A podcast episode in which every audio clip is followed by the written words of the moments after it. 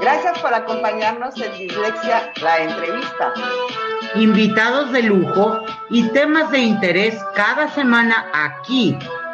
Aquí sí pueden hablar, no como en otros lados. Pues nomás falta que tú los dejes.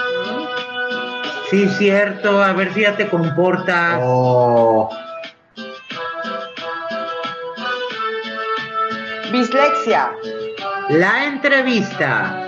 comenzamos. ¿Ok?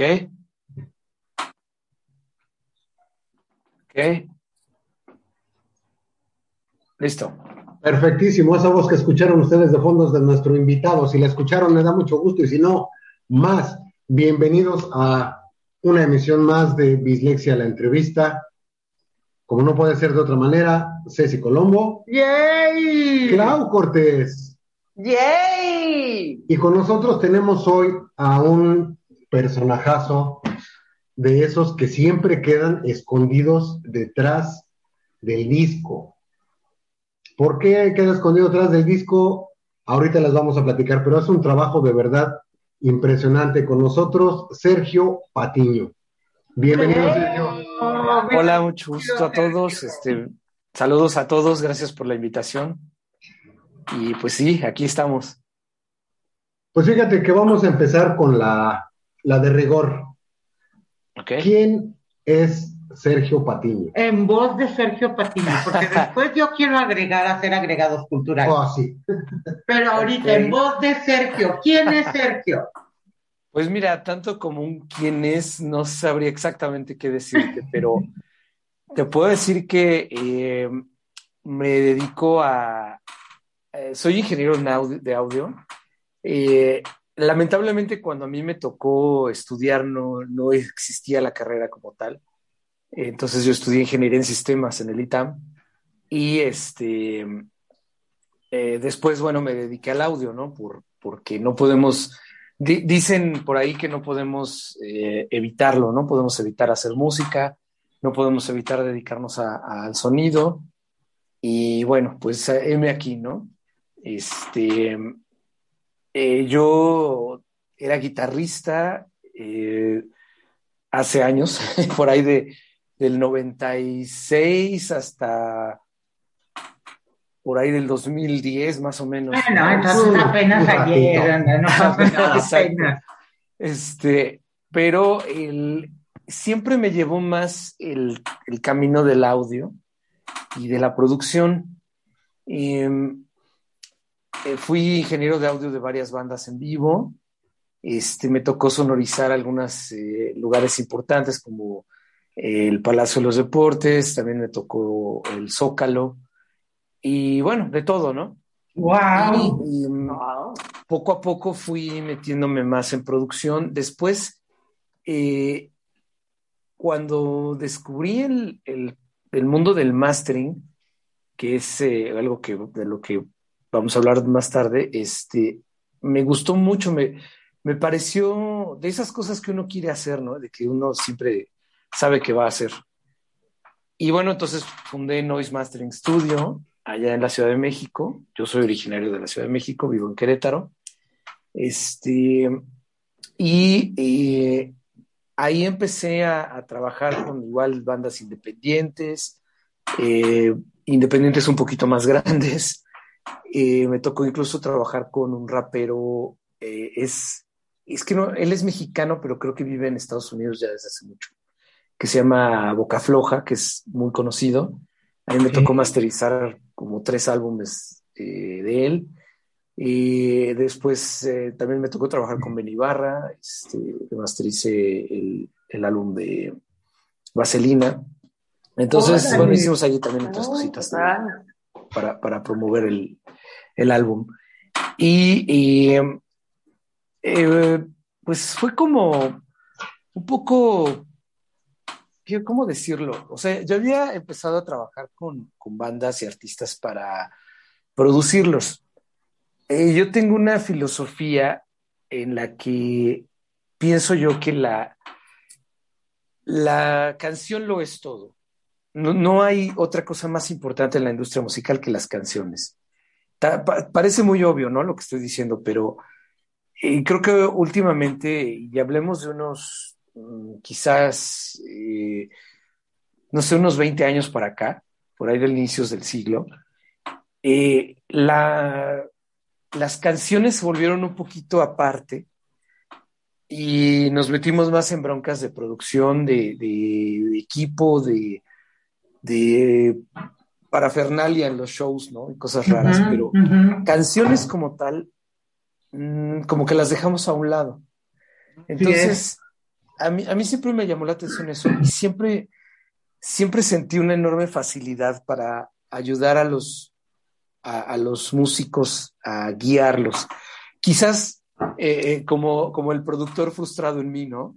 Porque nunca he sido yo un gran, un gran este, compositor, ¿no? Entonces, no, nunca logré hacer música muy interesante, pero sí podía ayudar mucho a, a los artistas que conocía, los podía ayudar a que su, can- a su- que su música fuera más interesante, sus canciones fueran eh, eh, pues más, más disfrutables, ¿no? No buscaba, nunca he buscado otra cosa más que disfrutables, ¿no?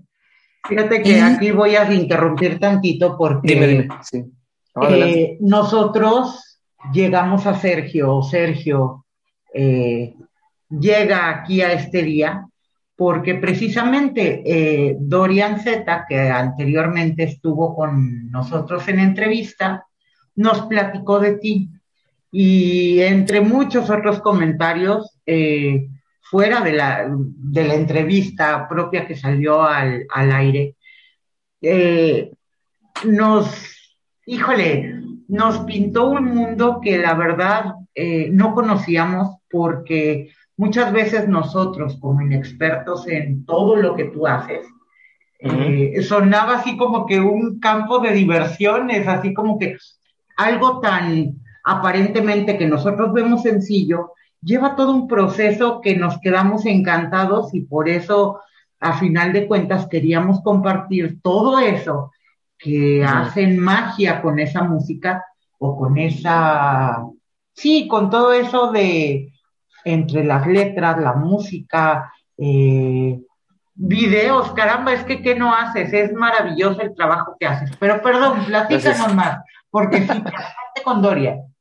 Sí, sí, o sea, eh, eh, lo que pasa es que eh, un poquito atrás, da- da- yéndonos un pasito para atrás, antes de llegar a Dorian, justamente, y ya estaba yo haciendo eso con un par de, de bandas, eh, una se llamaba Kevlar, eran metaleros, eh, muy buenos, pero bueno, se quedaron las cosas en el- como que en el tintero un poco, y em, básicamente yo me, daba cuenta en ese tiempo que era la, estamina que necesita el artista para llegar desde la idea original hasta el producto terminado, ¿no? No es fácil, es un camino muy, muy este, pesado, muy largo. Entonces, eh, Dorian es, un, es una, un tema interesante porque eh, antes de que yo me dedicara de lleno a esto, estaba haciendo nada más lo de mastering y andaba haciendo otras cosas de programación y aplicaciones móviles, toda esa onda. Entonces, un día Dorian me, me llamó, bueno, me contactó por no me acuerdo ya cómo, por dónde me contactó, pero este, me buscaba y él tenía como 12 canciones y me decía, oye, ¿cómo le hago para tener un sonido más profesional? Y a mí me gustaron mucho sus canciones y dije, oye, no necesitas un sonido más profesional porque eran demos, eran la cosa más, este, eh, sí, sí, sí, o sea, era eh, sencilla y no, porque eh, no me acuerdo si les puse ahí los demos, Sí. los materiales, pero eran, ya estaban trabajados, pero era algo muy, muy en crudo, muy, muy lo que se le había ocurrido a él. Pero yo encontré como mucha genialidad en lo que estaba haciendo. Entonces le dije, en realidad lo que necesitas es darle forma a esas canciones. no cambiarlas, no rehacerlas ni nada, solo hay que darles forma. Entonces me acuerdo que le escribí un correo electrónico kilométrico, no sé cuánto era, cuántos caracteres eran, pero abordé cada tema diciéndole qué podía hacer. Y le decía, a ver, mira, aquí haz una parte instrumental, aquí esta melodía es muy buena, deberías de ponerla acá, este, esta canción no la toques, está como, está perfecta así como está, déjala y que... Pero si le decía, el sonido hay que hacerlo bien. Y de ahí nos arrancamos un trabajo de años, fueron varios años, no, no, recuerdo cuántos, pero sí fueron varios años, hasta llegar al producto que ustedes escucharon. Y, y, fue, bueno, toda una travesía. Sí, ya me imagino. Ajá, entonces, eh, en ese inter, eh, a mí se me ocurrió hacer un curso de producción para músicos independientes, porque una de las cosas de las que yo me di cuenta fue que los músicos independientes están solos, están a la buena de Dios, ¿no? Ellos sacan su, material, componen, eh, van y se producen a sí mismos, consiguen el estudio de grabación, este, ahí van a que los mezclen, sacan sus canciones y las ponen en plataformas, ¿no? Hace años se hacía lo mismo, solo que en lugar de ponerlas en Spotify se ponían en CDs, ¿no? Sí. Y antes de eso se mandaban demos a las disqueras, toda la onda, ¿no? Entonces, eh, pero ¿qué ha pasado de unos 10 años para acá? Que el equipo de grabación es cada vez más poderoso y cada vez más pequeño cada vez es más accesible. En los años 80, 90 eh, y más atrás, había que invertir cientos de miles de dólares para tener una grabación remotamente decente. Y de hecho salieron los portaestudios, ¿no? Que eran unas cositas ahí chiquitas de cuatro tracks que grababan directo en un cassette, ¿no? Después llegaron los de disco duro y todo eso, ¿no? Pero el problema con eso es que eh, en, en aras de vender los fabricantes de todo ese equipo empezaron a usar el argumento de es como los profesionales y que te quede como los profesionales.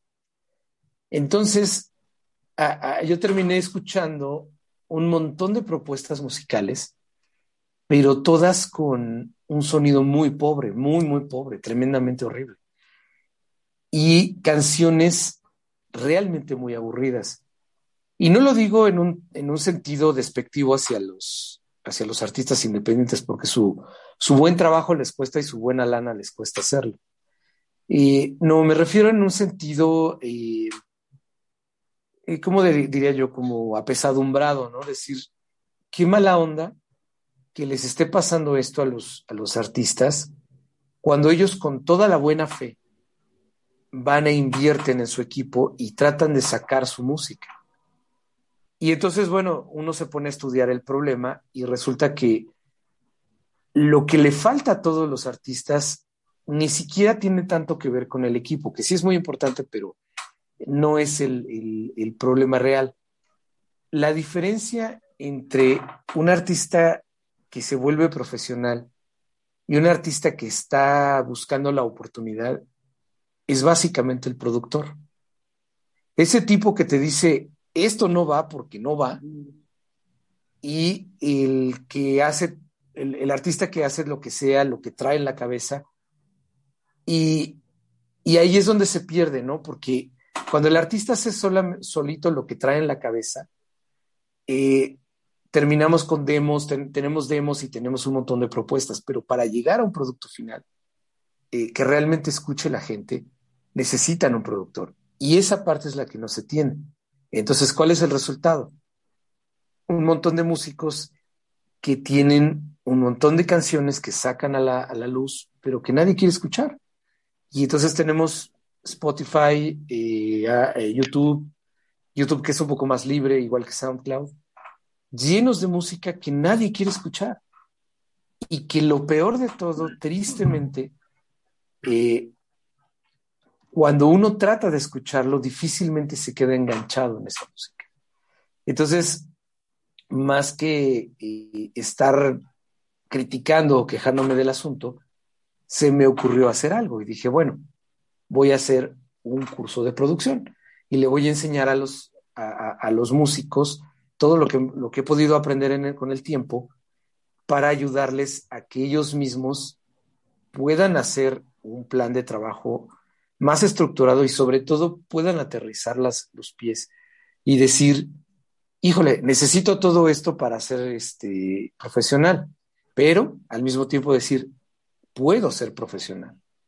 ¿Sale? Entonces, el curso lo, empecé a impartir en el CEM, que es el Centro de Estudios, eh, Centro de Universitario de Estudios Musicales aquí de Querétaro. Este, y bueno, lamentablemente, como es la generación que quiere todo ya rápido, eh, querían ver eh, perillas, botones, cables y todo eso, ¿no? Y, difícilmente les interesaba la estructura de la canción, ¿no? Entonces, fue ahí una cosa medio rara. Pero y de ahí salió Tao, eh, la banda religiosa que les mostraba. Entonces, y, pues bueno, ellos se acercaron a mí y me dijeron, oye, fíjate que tenemos una canción que unas canciones que nomás no podemos darles forma, no llegamos nunca a nada, llegamos a los ensayos y estamos horas en los ensayos y nunca salimos con nada, ¿no? Todo el tiempo estamos componiendo las mismas cinco canciones. Entonces llegué, le dimos forma, sacamos un sencillo, después sacamos todo el, álbum y bueno, de ahí empezó la historia de, de, ya el productor este, en forma, ¿no? Todo lo que, de lo que hablamos hoy en día, ¿no? Y entre todo eso y estaba todavía en desarrollo el trabajo de Dorian Z. Entonces, bueno, a grandes rasgos, eso es una breve historia, que ya creo que no fue tan breve, de lo que... De, ah, está perfecto. Está pero entonces, eh, precisamente por lo que tú comentas, a mí me acaba de surgir una duda. Entonces, de alguna ocasión te ha tocado, porque te dicen, ay, esta canción yo la quiero así como que romanticona, ¿no? O la quiero movidita. Que tú al momento de ver lo que te presentan hayas tenido que cambiarle absolutamente el ritmo. Mm, pues eh, digamos que no, no así como tal, porque no me gusta cambiar la esencia de la, de la música. O ah. sea, el artista compone algo por alguna razón. Y hay que entender algo, los artistas son, son eso, artistas. Son gente muy sensible que difícilmente se abre al, público si no es a través, en nuestro caso, de la música. Hay quien lo hace a través de, la pintura o, de cualquier otra expresión de arte, ¿no? Entonces, eh, tanto como decirle a un artista, oye, cambia tu obra, pues está medio difícil, ¿no? Porque es ir completamente en contra de la naturaleza de esa, de esa composición. Lo que trato yo de hacer es eh, encaminar eh, a través de la visión del propio artista. Tratar, tengo que entender mucho de lo que habla el artista, de cómo es el artista, porque básicamente creo que es la parte más difícil de todas, ¿no? Ver que entender qué quiere el artista, cómo ve las cosas, por qué compuso esto o lo otro. Entonces, em, digo, lo, bueno de esto es que a mí me permite trabajar con, un artista folclórico o con un artista electrónico. Eso, eso para mí es la mayor bendición de mi trabajo, porque si algo me encanta a mí es oír música de todo tipo, ¿no? O sea, lo mismo tengo discos de Depeche Mode que tengo de Juan Gabriel y tengo de Metallica, o sea, es, eso es este, la parte más este, disfrutable de mi trabajo, creo yo. Pero sí debe resultarte de alguna manera complejo, perdón, complejo y no. Eh, hoy produjiste, terminaste esta semana con un proyecto de áreas de ópera, por ejemplo, como lo que estábamos escuchando. Y para la siguiente, eh, tu siguiente eh, entrega, tu siguiente trabajo, va a ser precisamente con una banda que toca sones jarochos, por ejemplo. O a pues, la inversa. ¿No te cuesta trabajo eso? No, para nada. Ahorita este, voy a empezar a, una producción de música, es rock clásico. Vamos a tratar de hacerlo un poquito retro. Eh, y ese, eh, para, para mí es como un parque de diversiones, ¿sabes? O sea, eh, es este, de repente trabajas con jaranas y vihuelas y guitarrones y después volteas y agarras un, este, un mini Moog, ¿no? Un sintetizador, un Nord, y agarras este, instrumentos virtuales y después te pasas a un bombo que suena como este, lo que le dicen los metaleros la chancla, ¿no? Que es la parte más aguda del bombo. Y ahorita en este caso vamos a trabajar con unos bombos más gordos, más grandes, que no tienen ese sonido de chancla, ¿no? Entonces, es como, como un niño en una dulcería, ¿eh? Te digo, o sea, es, verdaderamente, yo te podría decir que hasta lúdico hacerlo. ¿eh? Entonces es algo muy, muy cool. Eh, esa sí es una verdadera este, bendición de mi trabajo. No, seguramente la disfrutas mucho. Fíjate, aquí dice Clau, ya me surgió a mí una duda. Tú musicalizas, eh, vamos a ponerlo así bien burdo. A ti te entrego una pieza y tú me la vas a enchular. Vas a respetar la esencia, vas a respetar mi intención, pero me vas a, ayudar a que suene mejor. Sí, es que son, eh, mira, yo lo divido en tres, eh, en tres conceptos básicos. La parte artística, la parte técnica y la parte comercial. Y las tres tienen que estar en equilibrio, porque si no, eh, se vuelve una rueda sin fin, sin fondo. Si nosotros metemos esos tres eh, elementos a la creatividad, vamos a pensar que la creatividad es un círculo. Si, le ponemos esos tres este, componentes, podemos hacer una pirámide, una pequeña pirámide, un triángulo, si lo ves en, en 2D, ¿no?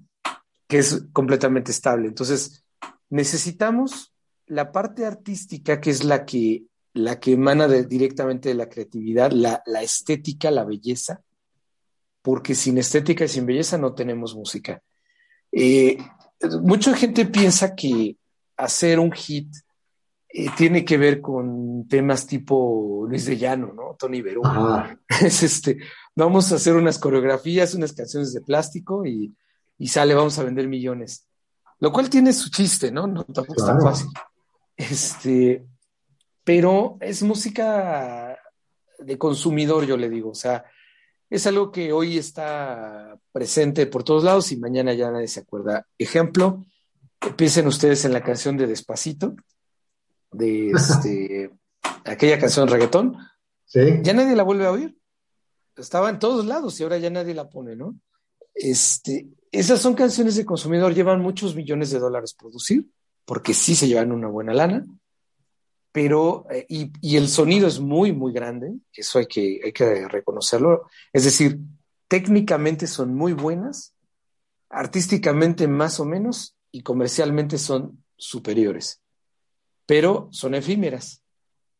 Eh, ahora, por ejemplo, pensamos en no tenemos que irnos atrás, tan atrás a, un clásico como Queen, ¿no? Por ejemplo, ah. no, tenemos que hacer eso.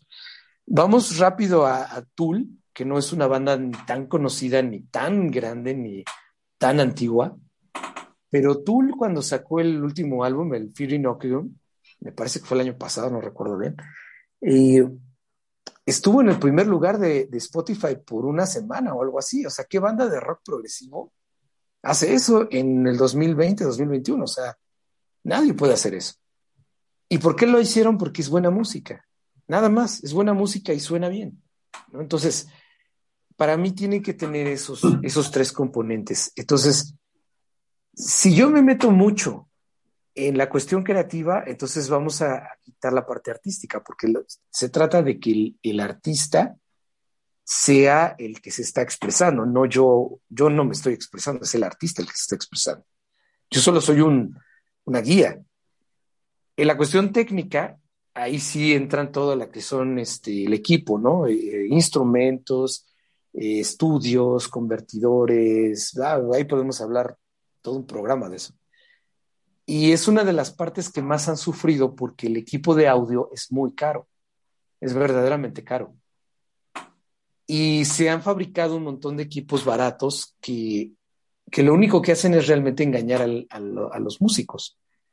Por ejemplo, em, las interfaces de audio, que son como de lo más eh, común, pueden costar cuatro mil pesos si ustedes quieren, ¿no? Este,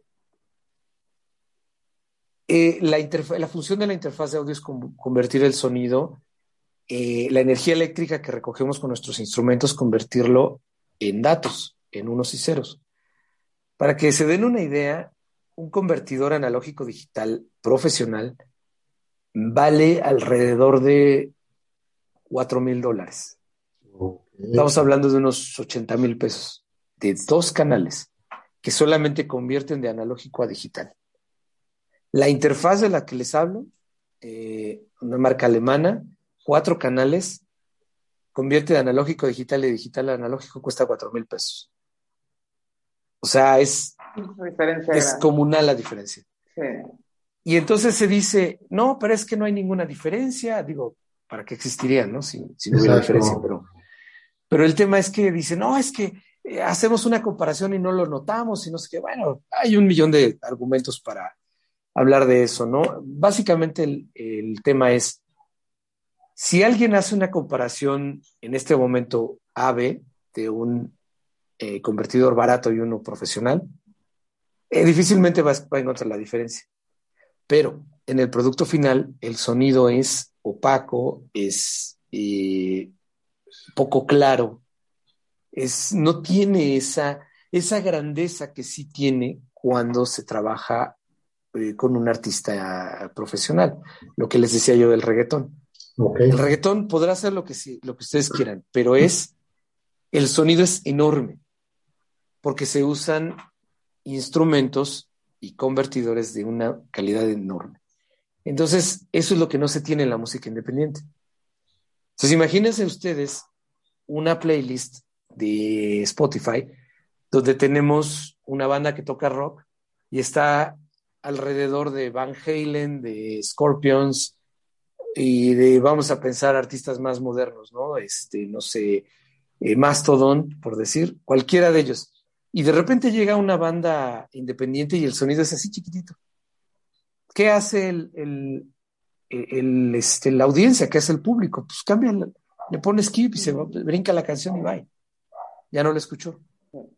O la canción quizás sí suena muy bien, pero si no capta su atención, es igual, vaya lo que sigue.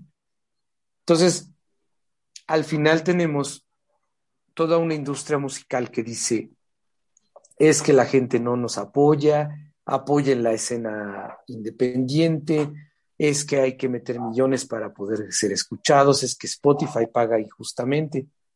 La verdad es que hace 20 años le echaban la culpa a Mixup en México. ¿Se acuerdan de la tienda Mixup? ¿Cómo no? Hace, hace 20 años la culpa era de Mixup y de Televisa.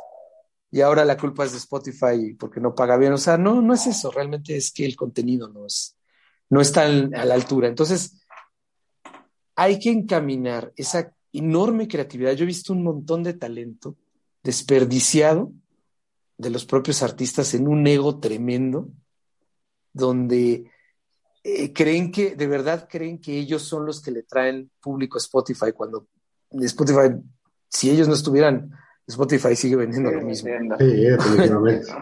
en lugar de hacer un, ejercicio de humildad y decir, oye, pues si Spotify no me paga, pero ahora me pueden escuchar en Japón. Oye, pues explota eso, ¿no? Eh, le decía yo hace unos, como un año, a una banda, no antes, porque todavía no está la, la pandemia le decía yo a una banda, este, oye, me gustó, me interesa tu música, ¿dónde puedo escucharla? ¿no? creo que iban a dar un show aquí en Querétaro, algo así, una banda de Querétaro, de letal. Sí, les preguntaba yo por el show. Les digo, oye, ¿y dónde va a ser el show?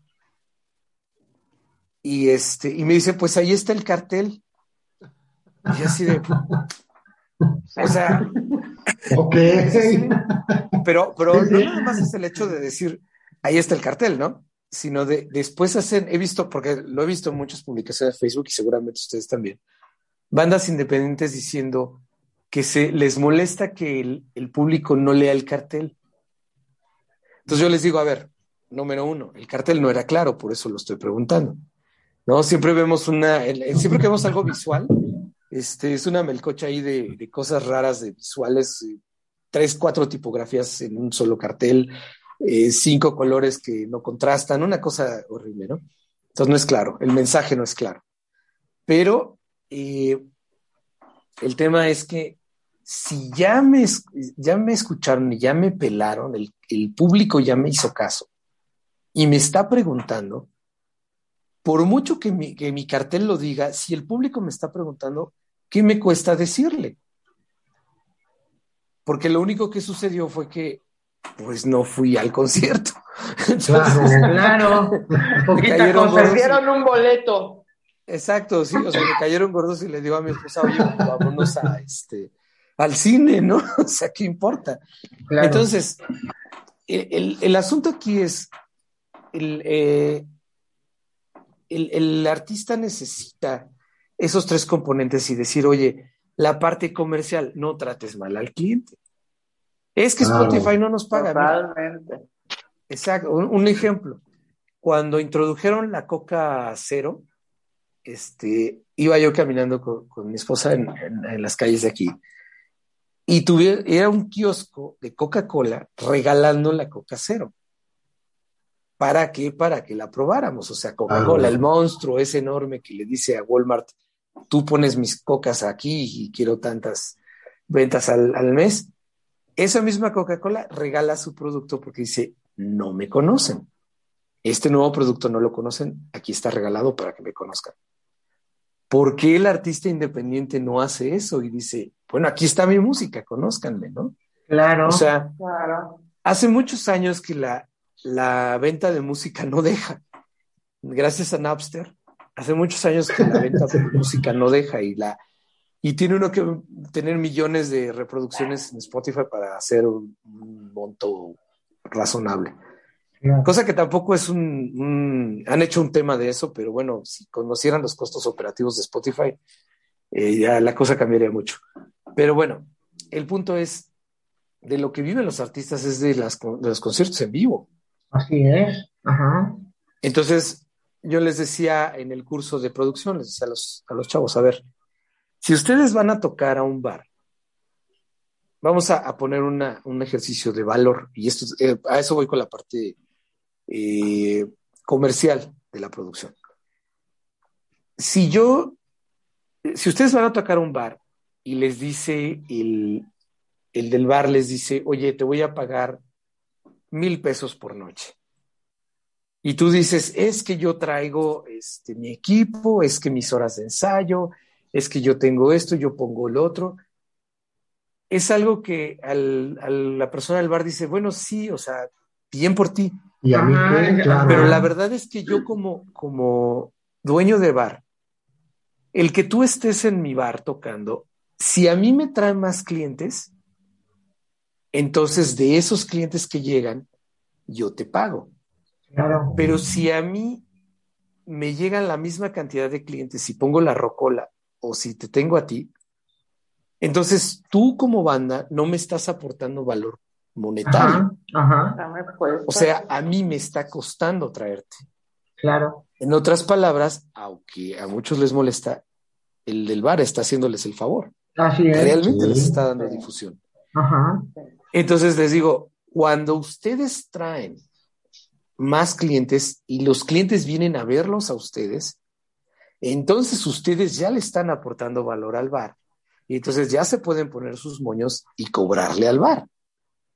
Pero mientras no haya, exacto, mientras no haya el público que te busque, la verdad es que estás atado de manos, este, dependes de la caridad de quien tenga los espacios, ¿no? Así es. Entonces, la filosofía del, del artista debería de ser, ¿cómo le hago para llegar a tener ese público. ¿Cómo le puedo hacer? Pero bueno, como les decía, estamos metidos ahí una cosa de ego que ah, mejor ni, ni mencionarlo, pero bueno, el, tema es eso, ¿no?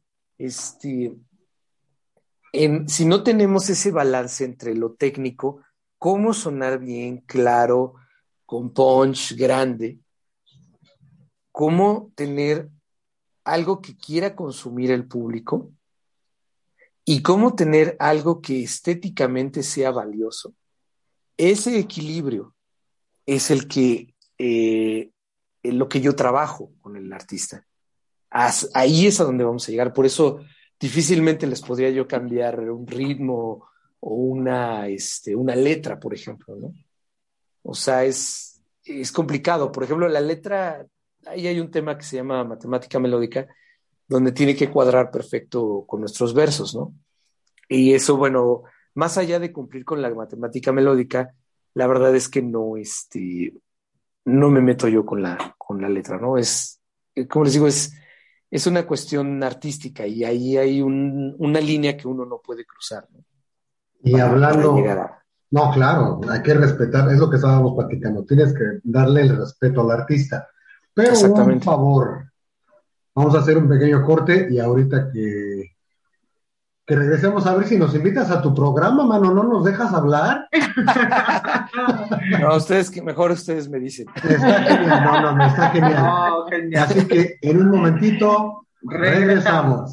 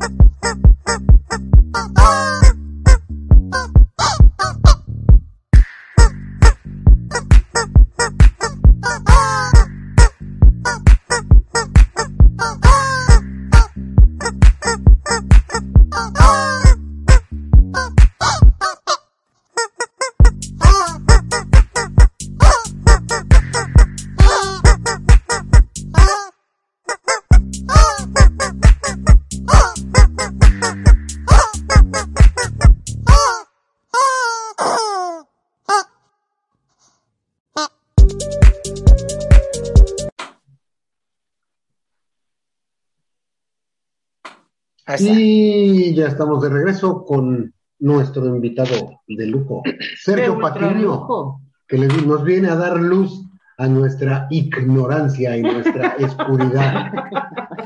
antes, antes del corte, hermano, nos platicabas que hay, muchos lo sabemos, muchos no lo sabemos, hay música y matemáticas, hay matemáticas y música. Somos todo orejas. Ah, ok. Eh, bueno, es que se puede interpretar de dos maneras. Eh, si hablamos en general, eh, sí, efectivamente la, música son matemáticas más que cualquier otra cosa, ¿no? y física. Pero en el sentido que yo lo decía, hablaba yo de, la matemática melódica. Exacto.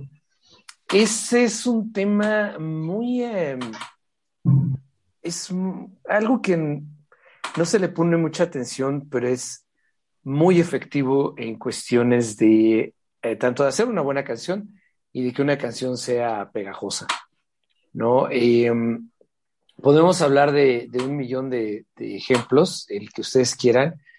Eh, piensen en, ah, por ejemplo, ahí les va, eh, el caso de Bon Jovi. Bon Jovi es una banda de los ochentas, ¿no? Ajá. Eh, glam metal y eh, hard rock glam, una cosa ahí rara, ¿no? Tuvieron muy buenas canciones y muchos hits, eh, Living on a Prayer, este, Bad Medicine, bla, bla, bla, ¿no? es más, hasta su avión tenían. Ajá. Era exitosísimo. Pero después eh, la banda dejó de, aparecer en los noventas cuando murió el glam. En los noventas, gracias a este a Nirvana, este el glam. El grunge. el grunge llegó y se apoderó de todo.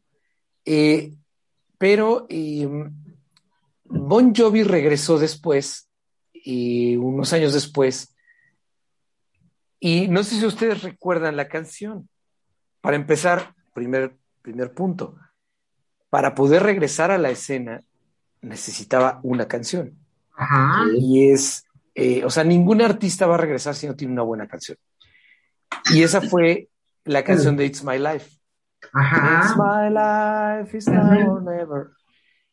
Esa canción se la, él no la compuso él. Esa canción la compuso un productor que se hace llamar Max Martin.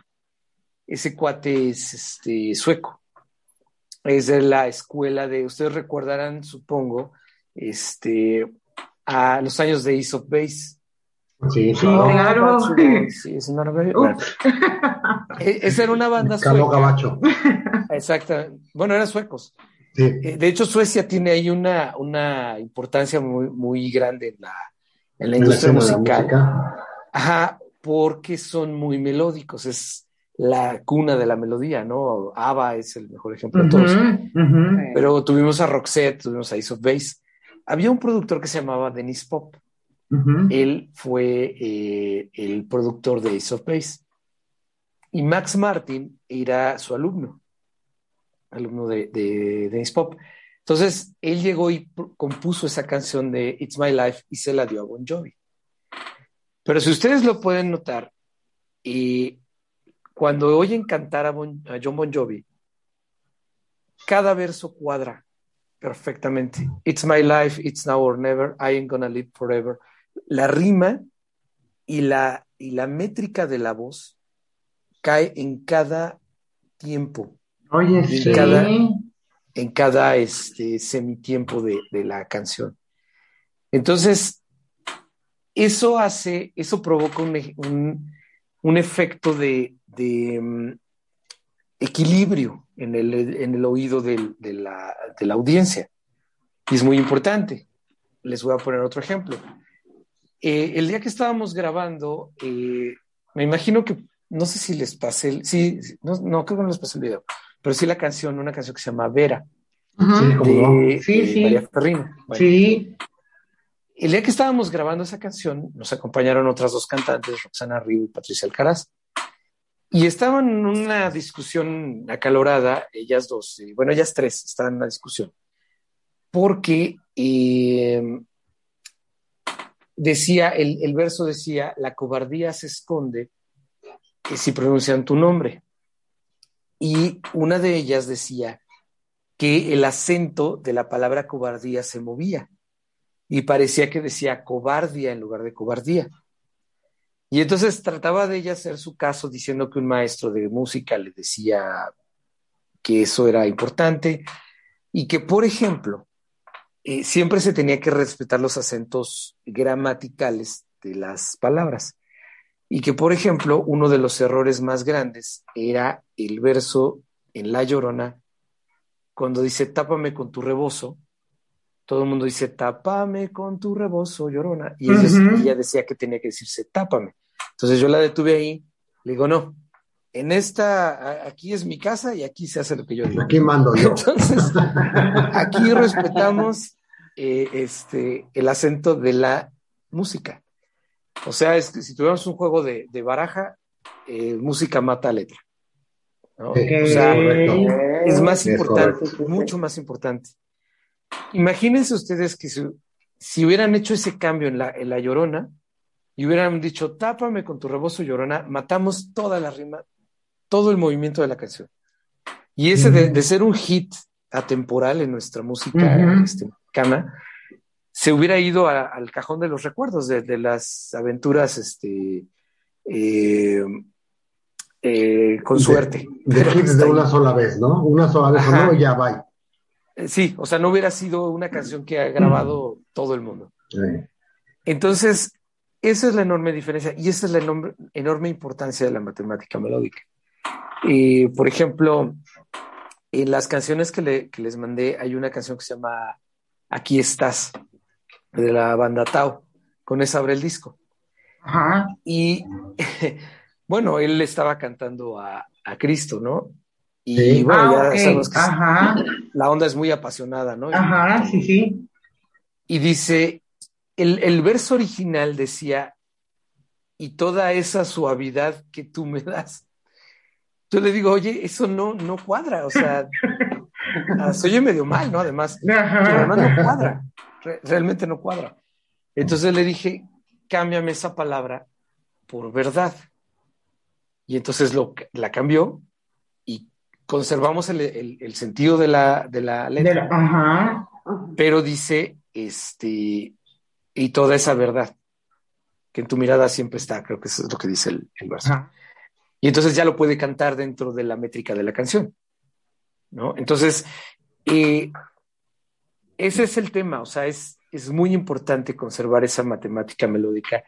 Todos los hits lo tienen. Eh, el otro día estaba, estábamos, mi esposa y yo, esperando, ah, pues la vacuna, en, la- en el día de vacunación, y ponen música, ¿no? Para a- a- atarantar a la bestia, ¿no?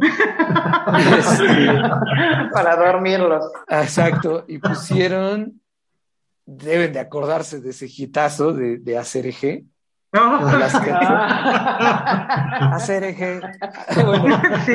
esa, esa canción, y le, le estaba yo haciendo notar eso, le digo, esa canción podría ser el ejemplo perfecto de lo que es una matemática melódica. Si ustedes ponen la canción, ad- además de que está en otro idioma el, coro, cada uno de los versos, sin duda, cuadra perfecto en la melodía, en, la, en toda la métrica de la canción. Ujú. Y entonces esa es la diferencia entre una canción que oí con buena suerte ya, y otra, y un hit Perdón. que ustedes podrán decir que es una canción horrible, a mí obviamente no me gusta, pero de qué es un hit que, se, que hasta en el 2021 se sigue escuchando. Sí. Sí, es era, era la generación que sigue, la que la estaba poniendo, Sí. este, no, era, no era ni siquiera este, nuestra generación. Este, eso es un hit. Entonces, la matemática melódica es básicamente eso, cosa que mucha gente realmente no, no aprecia y eso lo pueden ver prácticamente en toda la música pop de los 80. Ujú. Es, eh, es cuadradísima, perfecta, o sea, es, son verdaderas, eh, son cosas muy bien trabajadas, pues, o sea, es algo muy bien hecho. Pero Pero fíjate, bueno, sí, a eso creo que eh, reciente, estoy hablando de los noventas, un poquito ya casi llegando a 2000. Recuerdo que hubo un, mm, una controversia porque toda, la, toda esa melodía, esa matemática melódica que hablas, era igual en, híjole, en el 90% de las canciones, o sea, había una diferencia de letra, en fin, pero todos el recurso era entre comillas, el mismo. Es cierto, estamos hablando de eso, o sea, eso fue cuando, eh, ahí tengo un ejemplo, creo que eran, híjole, no recuerdo, pero... A ver cómo va, si te la sabes, cántala. No, no, no, la- no, o sea, era Britney Spears y si escuchabas a... a dime la- otro, porque la, la ni idea. Victoria, la- las Spice Girls y todas sonaban igual. Sí, o sea, había un, un sonsonete, incluso se lo llamaban así. Sí. Todos iguales, iguales, iguales. Sí, había una variedad de letras, le agregaban un no sé, cosas de esas, pero prácticamente eh, eran hit las canciones, o cuando Ajá. menos eran comerciales o se escuchaban en la radio, en aquellos tiempos todavía de mucho radio, en donde medían este La audiencia. por- de acuerdo a la cantidad de veces que se pedía la canción. Claro, y sí, había sí, sí. un chorro que eran hit o que todo el mundo las quería volver a oír precisamente por ese yo así le llamo, no, ¿no? eh, pegajosísimas, pero el sonsonete, Bueno, lo que pasa es que así. sí, es, es, eh, es un tema un poquito diferente. La matemática melódica tiene que ver nada más con la cuadratura de los versos, eh, específicamente hablando de letra, y la melodía de la voz tiene que cuadrar. Ah, ok. La- lo que tú estás diciendo tiene más que ver con las progresiones de acordes. Ah, ok. Por ejemplo, eh, vamos a regresarnos muchos años en el pasado. Ustedes obviamente deben de, de ubicar la canción, aquí en México le, le llamaron Amor Primero, de Vaselina. Ah, sí. Me la ajá. cantaba mi abuelita Ajá. así. Ajá, exactamente. Y era, eh, si ustedes se acuerdan, la versión en español decía do, do, do, do, do, do, la, la, la, la, la, la, fa, fa, fa, fa, fa, sol. Bueno, eso corresponde a una progresión de acordes. Es una especie de parodia. Eh, eh, Vaselina es de los setentas. Ajá. Es una parodia de, lo- de los años 50, de cómo todas las canciones tenían la misma progresión.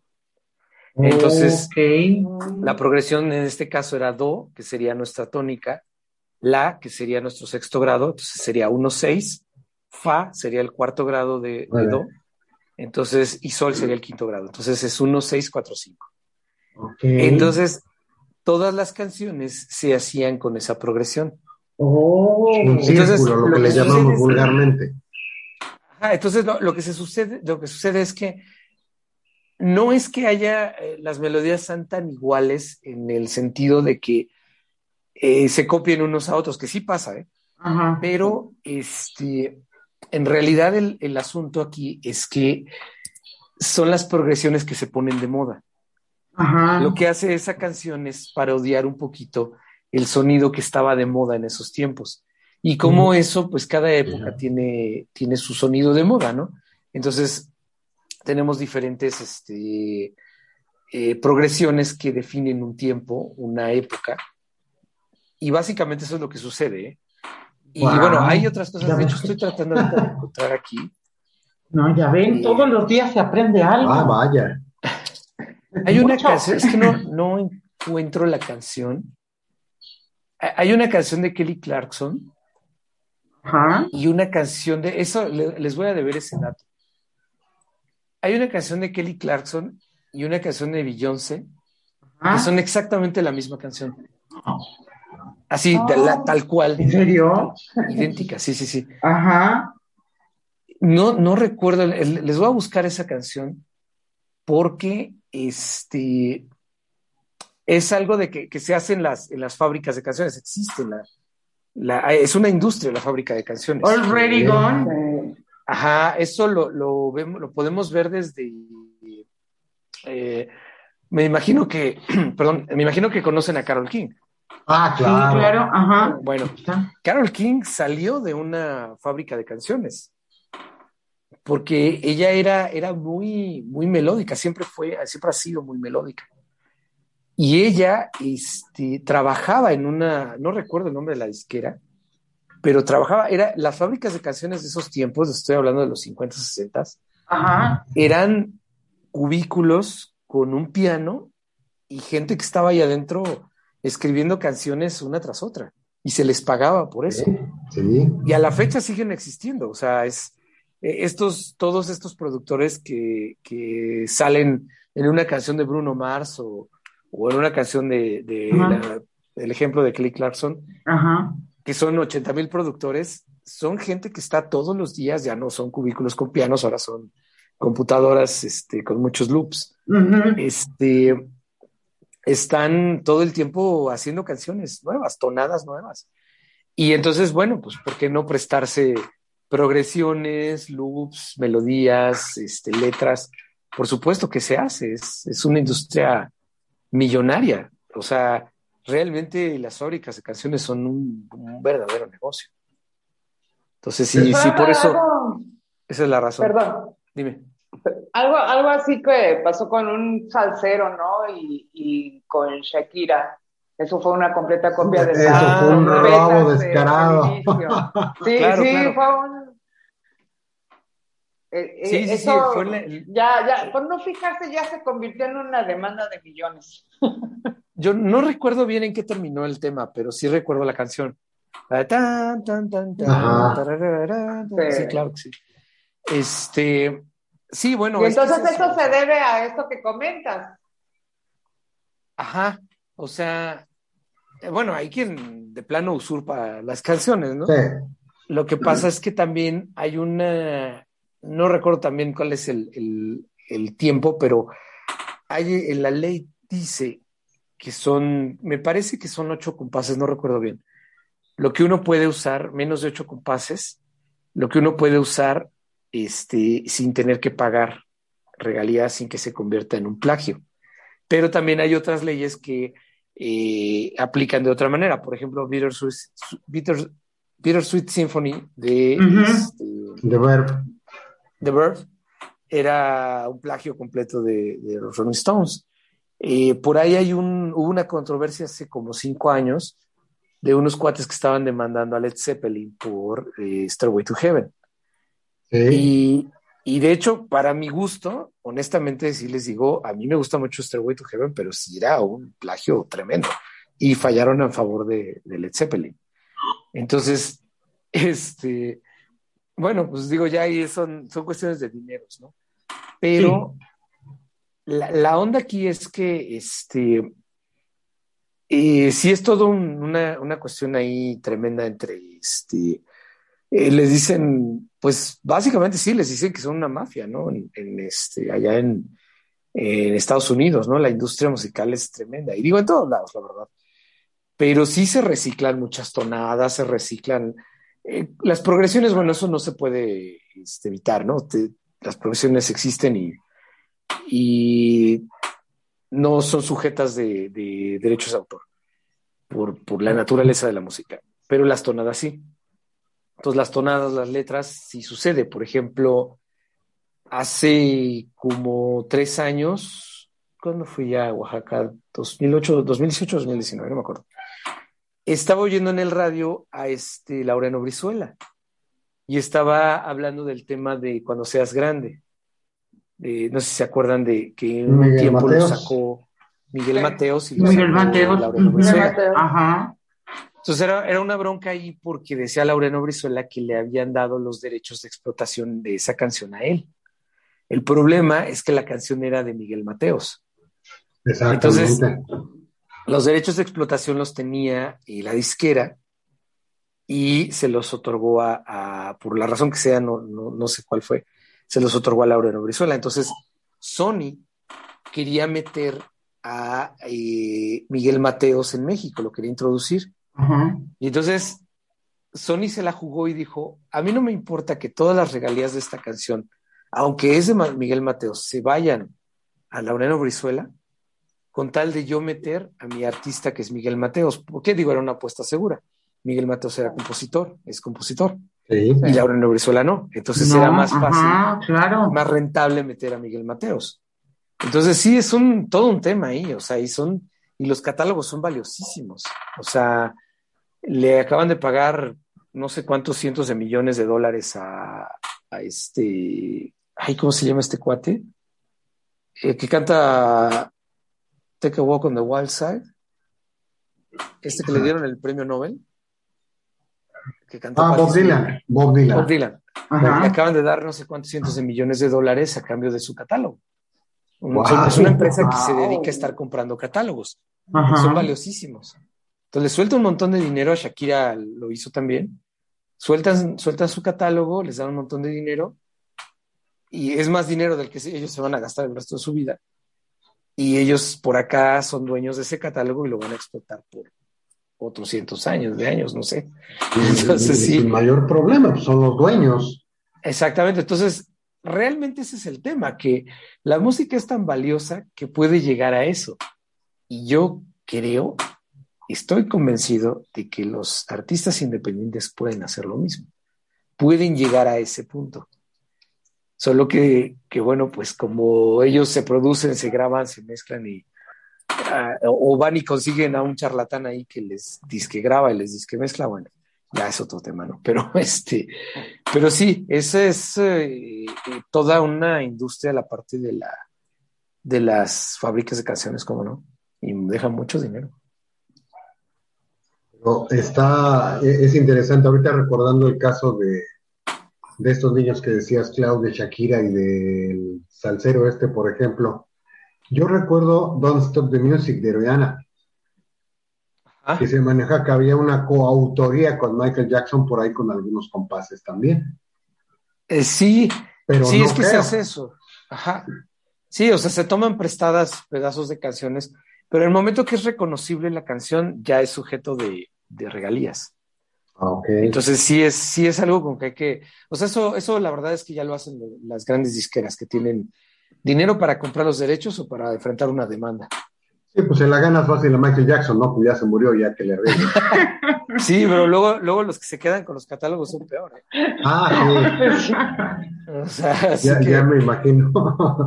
sí, que de hecho también esa es otra bronca, ¿no? Y que, que habría que considerar, ¿no? Por ejemplo, eh, cualquier artista que hace dinero, bueno, le sale disquera, representante, manager, estilista, asistente y, de todo, ¿no? todo saca dinero de ahí.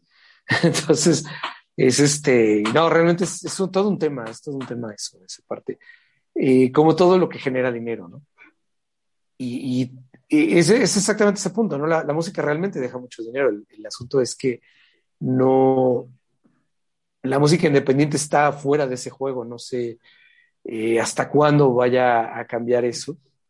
Y, ahí creo que yo que los músicos independientes son su propio enemigo. Pero, pero de que puede dejarles mucho dinero, sí, definitivamente, pues, definitivamente sí. Ahí en ese caso, tú que eh, yo soy un músico novato, eh, yo no tengo experiencia en grabación, en mezcla, en audio, en nada. ¿Tú qué me recomendarías? Eh, yo te presento un demo, una canción, dos canciones. ¿Tú qué me recomendarías inmediatamente después de que dices, bueno, te voy a dar una segunda oportunidad, vuélvelo a grabar y regresas? ¿Cuál sería tu consejo, tú, eh, como, como, es que no eres productor, es que, es, todo. que eres todo, man. Coreografías, luces, sonido, venta de botana, las chelas, boletaje, qué bárbaro. Yo lo que trato de, decir es todo. Completísimo. Yo, soy más un consultor, ¿no? exactamente. Mira, yo les podría decir a, a los músicos independientes, eh, en general y en particular el ejemplo que me estás dando. En general les podría decir, eh, acostúmbrense, no, no acostúmbrense, es quítense de el miedo a escuchar un no como respuesta. Un no está padre, no es una buena canción, o sea, no podemos hacer siempre buenas canciones, no todo va a ser bueno. Necesitamos eh, hacer canciones malas para aprender y para poder hacer las canciones buenas. Sí no pretendan nunca hacer la obra de arte, la gran canción, no va a pasar. Hace unos, como un mes, fue famoso, me parece que fue la Universidad de Oklahoma, no me acuerdo, fue un juego de, fútbol americano colegial. Eh, el sismógrafo de la universidad registró movimiento telúrico cuando presentaron al equipo americano en el estadio con Enter Sandman de Metallica.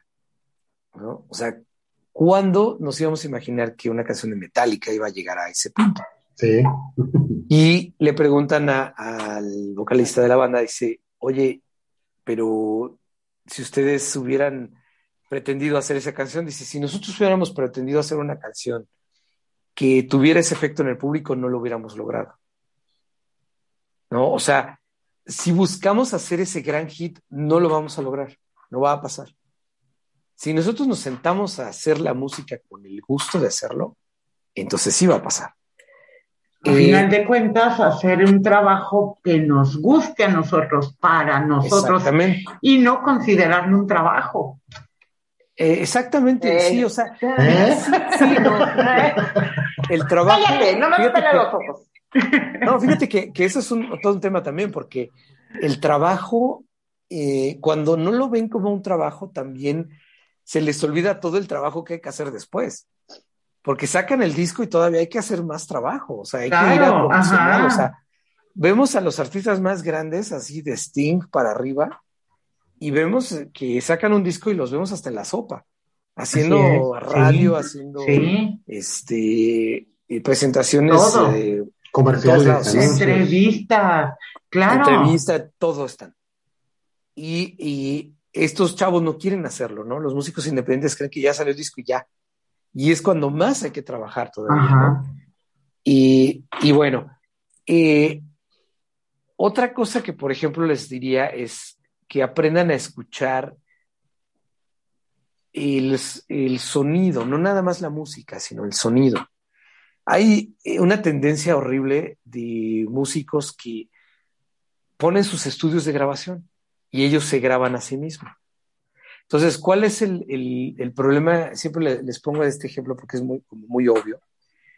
¿Cuál es el problema con eso?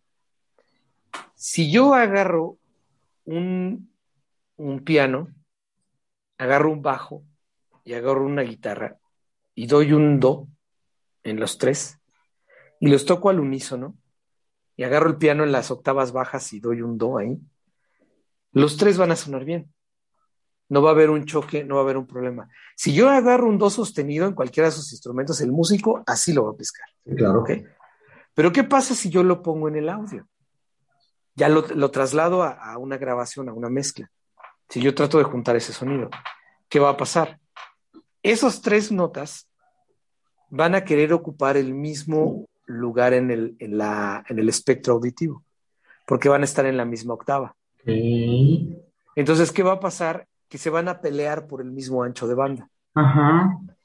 De ahí que no es una buena idea. Entonces decimos, no sabes qué. Ajá, pero los músicos no lo notan. O sea, un ingeniero de audio lo puede notar rápido, pero un músico no. Entonces, y e, ese es el, problema, ¿no? Por ejemplo, un día me tocó estar en el estudio, no sé si ubican ustedes, seguramente lo conocen a Sergio Félix, el guitarrista de Mexicanto, guitarrista y cantante. Ah, claro, sí, ajá. Es un muy buen amigo mío. Ah, oh, un día estaba yo en un, sí, es, un es maestrazo, ¿no? Entonces un día estaba yo en su estudio, tenía, tenía un estudio, de hecho, cerca de aquí. Tenía un estudio y, y lo fui a visitar, íbamos a hacer algo de trabajo, y se estaba peleando con una mezcla, ¿no? Y me dice, es que no, no, no sé qué, qué es lo que no queda. Le digo, es tu reverb. Tu, tu, reverberación está, este, se queda sonando demasiado tiempo. Entonces tienes que cortarlo y tienes que empezar en una frecuencia diferente. Y me dice, es que yo no lo hubiera pescado. digo, ese es el, el, problema con eso es que el músico sigue viendo como músico. Claro. Ajá. hay que cambiarse la cachucha y ponérsela de ingeniero. Sí. Y entonces, en, en el video que les puse de Mix Fix y, y, en los temas que les envié hace, hace un ratito, son hechos por músicos. Son mezclas hechas por músicos. Ajá. Que no alcanzan a tener la firmeza y el punch que deberían porque fueron vistos con ojos de músico, con oídos de músico. Entonces, cuando llega el ingeniero, dice, oye, espérame, es que eso no está funcionando. Tenemos que, arreglar eso, ¿no? Entonces, eso sería lo primero que haría. Ahora, ya escuchando una canción, mi primer, em, eh, ¿cómo se llama? Mi primer argumento siempre es, ¿la canción me llama o no me llama? ¿La quiero escuchar otra vez o no? Ajá. Y de ahí parto, ¿no? Entonces yo te digo, ¿sabes qué? Tu canción, pues no la quiero escuchar otra vez. Pero a veces, cuando agarro una canción que quizás no me, no me atrapó a la primera, pero a la segunda encontré por ahí un verso que me gustó, una melodía, te puedo decir, oye, mejor trabaja alrededor de esta melodía. Y eso que me estás preguntando es lo que le decimos preproducción. Cosa que también siempre se le se quitan de, este, de encima a los músicos. Y es importantísima la preproducción. O sea, sin preproducción estás este, yendo a ciegas, porque es todo, un, todo un, proceso donde le damos forma a la música y decimos, ¿sabes qué? Aquí van muchos coros y ya aburrió, quítale el coro, ponle un, puente, vamos a hacer una intro, vamos a hacer un interludio, ¿sabes qué? Vamos a cambiar un poquito la progresión porque está medio aburrido. Todo ese tipo de cosas son las que se hacen. Y luego decimos, ahora vamos a buscar qué sonidos nos gustan, qué guitarras usamos, qué baterías usamos, qué, este, mm, qué instrumentos invitados podemos traer. O sea, hacemos todo ese, todo ese trabajo. Entonces sí, efectivamente lo que haría sería decirte, a ver, déjame escuchar primero, y este es el, el, premio de los 64 mil, déjame escuchar si tu canción es algo como para grabarse. Wow, vale la pena. claro. Esa es la, la, pregunta que nunca se hace. No, ajá. Bueno, ¿y esto es, esto es digno de grabarse o no? Ajá. ¿No? Entonces, hace rato estaba yo haciendo un análisis que tuve que mandar a, allá este, a Dorian para su programa. Estaba haciendo un análisis de, este, de una canción y le digo, es que la canción es muy fea. Le digo, la canción está alrededor de un sonsonete horrible que, que es, es memorable el sonsonete, pero lo repiten tantas veces que se vuelve algo así de, ¿sabes qué? Ya quítame eso. Es, es, tonto, la verdad, es una canción tonta. Entonces, em, igual y me oigo un poco eh, directo con esto, ¿no? Cuando, cuando, uso este tipo de términos, pero, pero si, si estamos todo el tiempo dándole coba a los artistas independientes diciéndole, sí, tú puedes, si eres artista y dale para adelante, nunca vamos a llegar a algo mejor. Y si bien, les decía yo al principio, el artista, pues es alguien que le cuesta trabajo expresarse, ¿no? Y utiliza el arte como medio de expresión. Y es una persona sensible, también tiene que haber un justo medio donde le digas, no, espérate, esto ya es algo que no va a salir, ¿no? No tiene, no tiene los tamaños, ¿no? Y siempre que veamos artistas y grandes, artistas importantes, siempre están abiertos a que les digas, esto no funciona, esto no está padre, esto quítalo, esta canción ni siquiera es buena. Y decirle eso a un artista independiente es casi, casi este, insultarlo, ¿no? Entonces, eh, eso sería, ¿no? Básicamente decir, bueno, déjame escuchar tu canción a ver si, si es una buena canción, que ese es el, básicamente el, el meollo de todo, ¿no? De todo esto. Está genial. Sergio, te queremos agradecer mucho que nos hayas regalado un ratote de tu tiempo. Te queremos invitar a, una segunda parte, de ser posible. Con mucho gusto. Perfecto. Clau.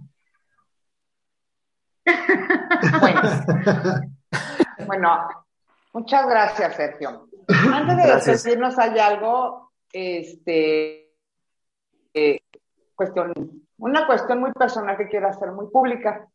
Y bueno, este, pues lo siguiente es, este, ustedes pueden están para saberlo, pero yo sí se los quiero contar. Hoy se cumple un año de una de las pruebas más difíciles que la vida me ha puesto física, mental y emocionalmente.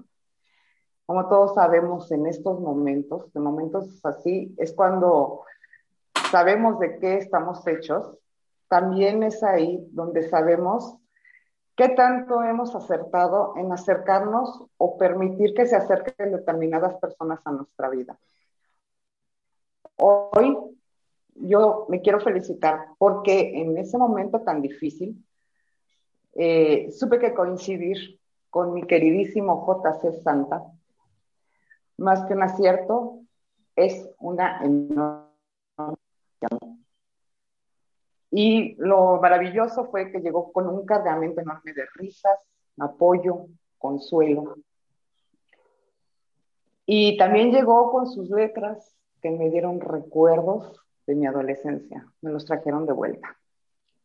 Y por si es suficiente, también trajo consigo a una de las mujeres más, y no vale que no se digan groserías, más chingonas y más admirables que he tenido el privilegio de conocer mi Ceci Bella. Ay, claro. Y también, que también se ha convertido en una gran, gran amiga. Eh, aparte trajeron esta locura tan divertida que es dislexia.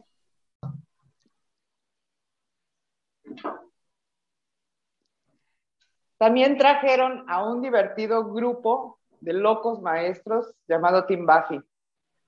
A Mijera, Gus, Paul, Arturo, Yuki, Ara, Javi, perdón si se me va alguno.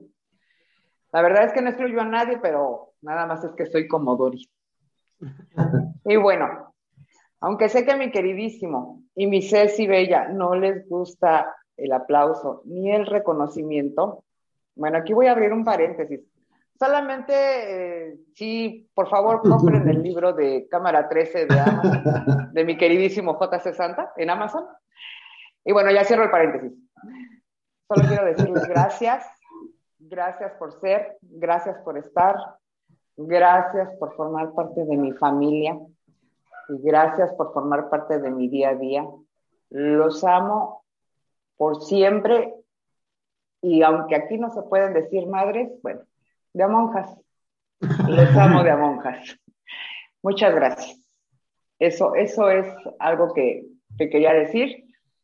Ha sido un año de muchísimas cosas maravillosas y de muchas cosas que agradecer, entre ellos ustedes. Los amo harto. Eh, Clau logró, logró lo que muy pocas personas logran, que es dejarme sin palabras. Ay, raro, chiquito, raro. nomás tantito, tantito de lo que, de lo que realmente han representado en mi vida, han hecho por mí, porque han hecho mucho por mucho, en muchos sentidos. Todo siempre, Clau, todo siempre desde el desinterés, todo siempre desde la perspectiva humana, nunca tratando de sacar raja, como se dice, no tratando de, de, sacar provecho personal. Sí, ha sido un año muy complejo, muy difícil para ti, para mí, para, para muchos, pero en lo personal, de verdad, has sido de las poquísimas personas con las que no me he equivocado. Entonces, es muy gratificante, es muy bonito saberte, sí, parte de mi vida, ahora parte del equipo de esta dislexia de tres, parte de momentos, de instantes, de que nos has compartido, pues cosas, cosas tuyas personales y tan hermosas, tan preciadas, tan preciosas como tu familia. Gracias. Entonces no creas, no creas que Carajo. Lo único que sé es que he recibido muchas cosas buenas, que tampoco me equivoqué, tampoco me equivoqué, y esto para mí es parte de mi celebración de este año que pasó, tan difícil. De verdad, son muy pocas las personas que uno se puede encontrar con la calidad humana que tienen ustedes. Y créanme, ya me agarraron, ahora a ver cómo me sueltan, porque yo no me aflojo. ¡Hola! pues entonces ya nada más vamos a cerrar diciendo, vámonos a celebrar, porque vámonos esto a celebrar. merece, celebrar, mucha celebración. ¡Uhu! ¡Yay! Y como dice... Y como dice, gracias a todos, qué bueno que nos acompañaron. Gracias, Sergio. Gracias, Ceci. Clau, un abrazote con todo, todo mi cariño, con todo mi amor, con todo mi reconocimiento. Se despide de ustedes, JC Santa. Compren su libro. No, compren mi libro. y recuerden que juntos siempre es mejor. Bye.